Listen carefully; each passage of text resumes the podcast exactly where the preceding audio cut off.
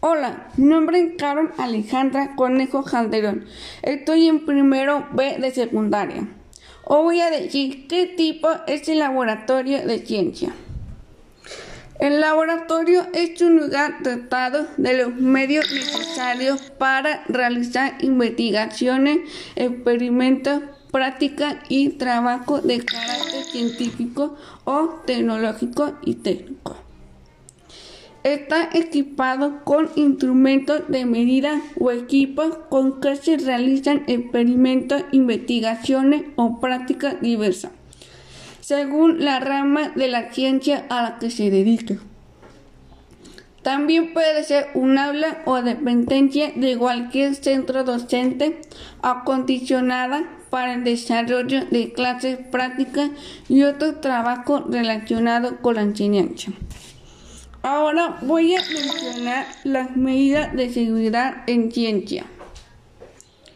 Algunas de las medidas de seguridad de los laboratorios son es obligatorio el uso de bata y lentes de seguridad.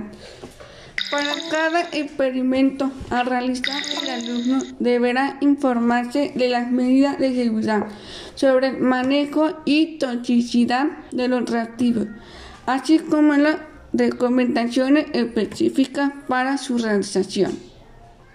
Es preciso identificar el lugar de los extinguidores y la ubicación de la salida del laboratorio. Queda prohibido ingerir alimentos y bebidas dentro del laboratorio.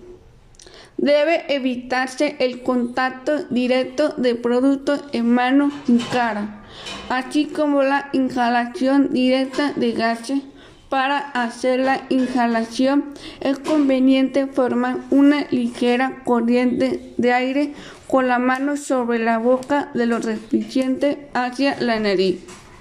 Los remanentes de reactivo utilizados no deben regresarse a los envases originales y deben manejarse con pipeta y espátula limpia y seca.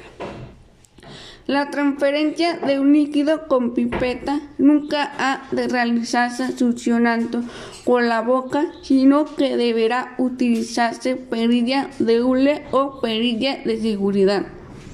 Un accidente debe comunicarse de inmediato al maestro responsable. Queda prohibido de visita de personas ajenas en la práctica que se realiza. Cualquier quemadura con ácido base o fuego requiere que se ponga la parte afectada bajo el chorro de agua fría durante 15 minutos. ¿Qué tipo de investigación se hace en un laboratorio de ciencia?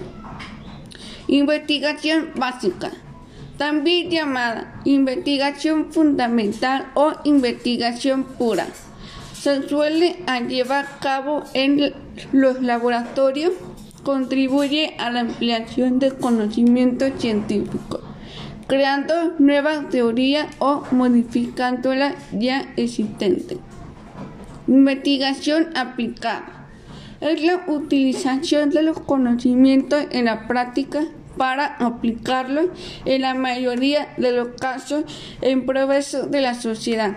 Un ejemplo son los protocolos de investigación clínica. Investigación de campo.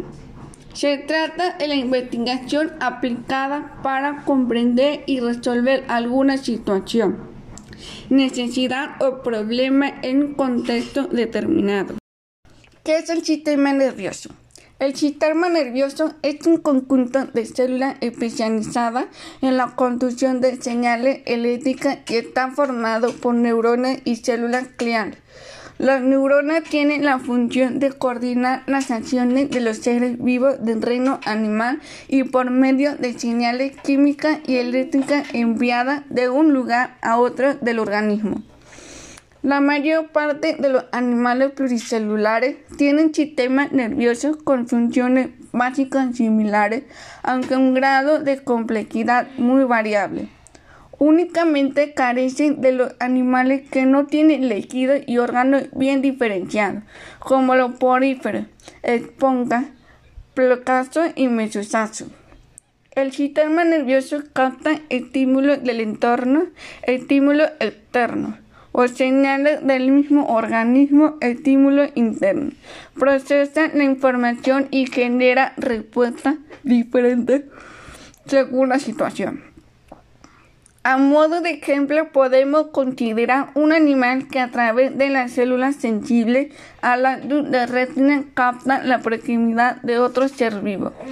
Esta información es transmitida mediante de nervio óptico al cerebro que la procesa y emite una señal nerviosa que a través de los nervios motores provoca la contracción de ciertos músculos con el objetivo de desplazarse en dirección contraria al peligro potencial.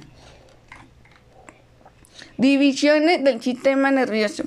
Para su estudio desde el punto de vista anatómico, el sistema nervioso se ha dividido en central y periférico. El sistema nervioso central corresponde al encéfalo y la médula espinal, mientras que el sistema nervioso periférico comprende el conjunto de nervios que conectan el sistema nervioso central con el resto de organismos. Dentro del sistema nervioso periférico se diferencia un sistema nervioso sensitivo o aferente, encargado de incorporar la información desde los receptores y un sistema motor o inferente, que lleva la información de salida hacia los efectores. Desde el punto de vista funcional suele distinguirse entre somático y autónomo. El sistema nervioso somático está formado por un conjunto de neuronas que hacen posible las acciones voluntarias, mientras el sistema nervioso autónomo o es el encargado de realizar funciones que son controladas de forma posible de forma involuntaria. Dentro de este último se incluye el sistema nervioso simpático, el parasimpático y el sistema nervioso entérico, que se encuentran únicamente en la pared del tubo digestivo.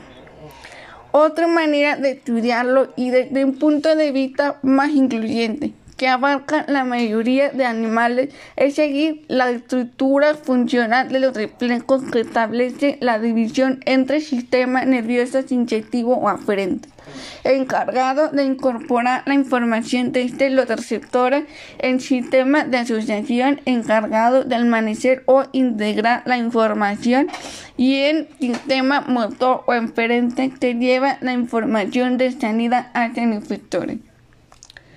Célula. Las neuronas son las células que constituyen la unidad fundamental básica del sistema nervioso. Se encuentran conectadas entre sí de manera compleja y tienen la propiedad de generar, de generar propagar, codificar y conducir señales por medio de guardientes electroquímicos electrolitos a nivel de membrana axonal y neurotransmisores a nivel de sinapsis y receptores. Los, tejidos sostén a mantenimiento están formados por las células gliales, neuraclia y un sistema vascular especializado. Neurona. La neurona, al igual que todas las células, dispone de una citoplasma en el que existe un núcleo y diversas orgánulas como las mitocondrias y aparato de Golgi. Su particularidad es tan desde el cuerpo celular arranca diversas prolongaciones ramificadas que se llama dendrita y otra única que se recibe en nombre de axón. Las dendritas reciben la señal nerviosa en dirección del cuerpo celular, mientras que la son la emite desde el cuerpo celular a otra neurona, a otra muscular. El axón puede dividirse en miles de ramas, cada una de las cuales lleva la información a una célula diferente. La estructura básica del sistema nervioso está formada por redes de neuronas interconectadas por sus dendritas y axones. La zona de esta conexión entre dos neuronas recibe el nombre de sinapsis.